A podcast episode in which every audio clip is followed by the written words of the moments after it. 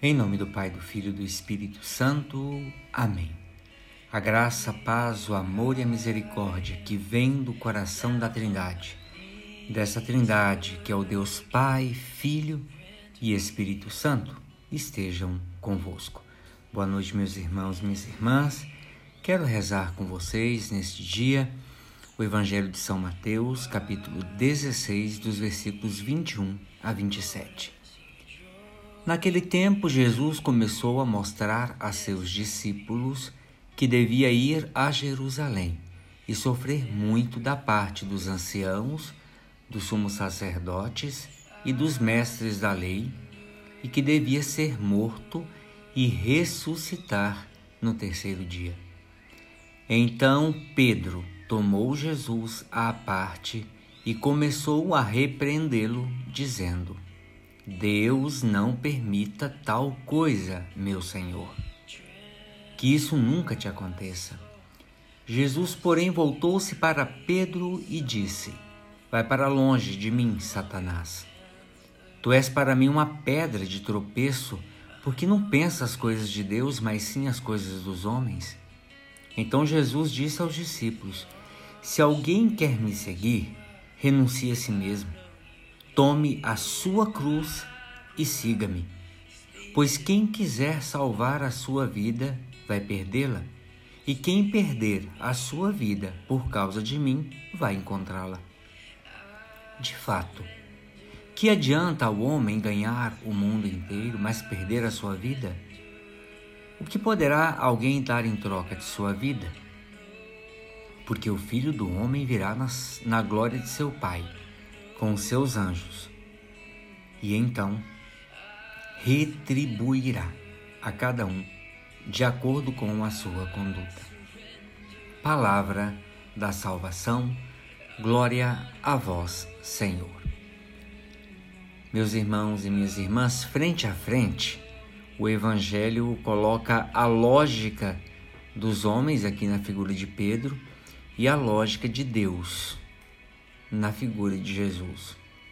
Vejam, a lógica do ser humano aposta no poder, no domínio, no triunfo, no êxito. Garante-nos que a vida só tem sentido se estivermos do lado dos vencedores, se tivermos dinheiro em abundância, se formos reconhecidos e reverenciados pelas multidões se tivermos acesso às festas onde se reúne a alta sociedade, ou se tivermos lugar no conselho de administração de alguma empresa. A lógica de Deus, contrariamente a isso, aposta na entrega da vida a Deus e aos irmãos. Garante-nos que a vida só faz sentido se assumirmos os valores do reino e também vivermos no amor, na partilha, no serviço, na solidariedade, na humildade e na simplicidade. Na nossa vida de cada dia, estas duas perspectivas confrontam-se, a par e passo. Qual é a nossa escolha?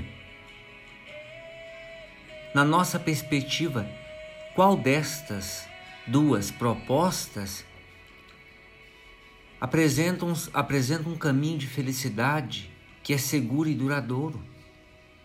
Jesus tornou-se um de nós para concretizar os planos do Pai e propor aos homens, aos seres humanos, através do amor, do, do serviço, do dom da vida, o caminho de salvação, o caminho da vida verdadeira Neste texto, como muitos outros, fica claramente expressa a fidelidade radical de Jesus a esse projeto.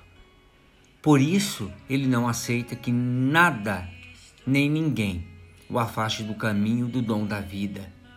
Dar ouvidos à lógica do mundo e esquecer os planos de Deus é para Jesus uma tentação diabólica e que ele rejeita de forma dura e clara.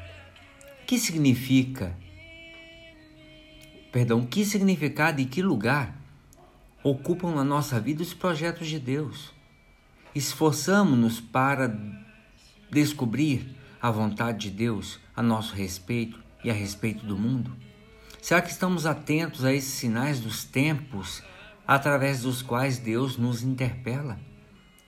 Somos capazes de acolher e de viver com fidelidade e radicalidade as propostas de Deus, mesmo quando elas são exigentes e vão contra os meus interesses e projetos pessoais? Quem são os verdadeiros discípulos de Jesus? Muitos de nós receberam uma catequese que insistia em ritos, fórmulas, práticas de piedade, obrigações legais, mas que deixou para segundo plano o essencial, o seguimento de Jesus. A identidade cristã constrói-se à volta de Jesus e da sua proposta de vida. Que nenhum de nós tenha dúvidas. Ser cristão é bem mais do que ser batizado. Ter casado na igreja, organizar a festa do santo padroeiro da paróquia ou dar-se bem com o padre, ser cristão está além disso. Ser cristão é essencialmente seguir Jesus no caminho do amor e do dom da vida. O cristão é aquele que faz de Jesus a referência fundamental à volta da qual constrói toda a sua existência. E é aquele que renuncia a si mesmo e é capaz de tomar a mesma cruz de Jesus. Podemos nos perguntar o que é renunciar a si mesmo? Vejam, é não deixar que o egoísmo, o orgulho, o comodismo, a autossuficiência domine a vida. O seguidor de Jesus não vive fechado no seu cantinho. A olhar para si mesmo, indiferente aos dramas que se passam à sua volta, insensível às necessidades dos irmãos, ilhado das lutas e reivindicações dos outros. O ser humano, seguidor de Jesus, vive para Deus e na solidariedade, na partilha e no serviço ao irmão. O que é tomar a cruz? Tomar a cruz é amar até as últimas consequências, até a morte. O seguidor de Jesus é aquele que está disposto a dar a vida para que os seus irmãos sejam mais livres e mais felizes. Por isso, o cristão não tem medo de lutar contra a injustiça, contra a exploração, a miséria, o pecado, mesmo que essa luta signifique enfrentar a morte, a tortura, represálias dos poderosos. Que o Senhor nos ajude a sermos seus seguidores.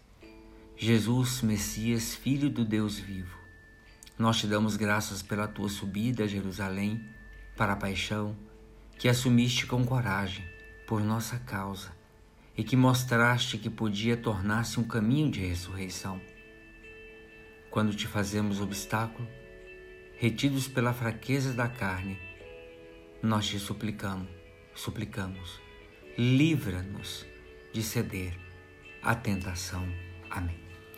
Ave Maria, cheia de graça, o Senhor é convosco, bendita sois vós entre as mulheres, e bendito é o fruto do vosso ventre, Jesus. Santa Maria, Mãe de Deus, rogai por nós, pecadores, agora e na hora de nossa morte. Amém.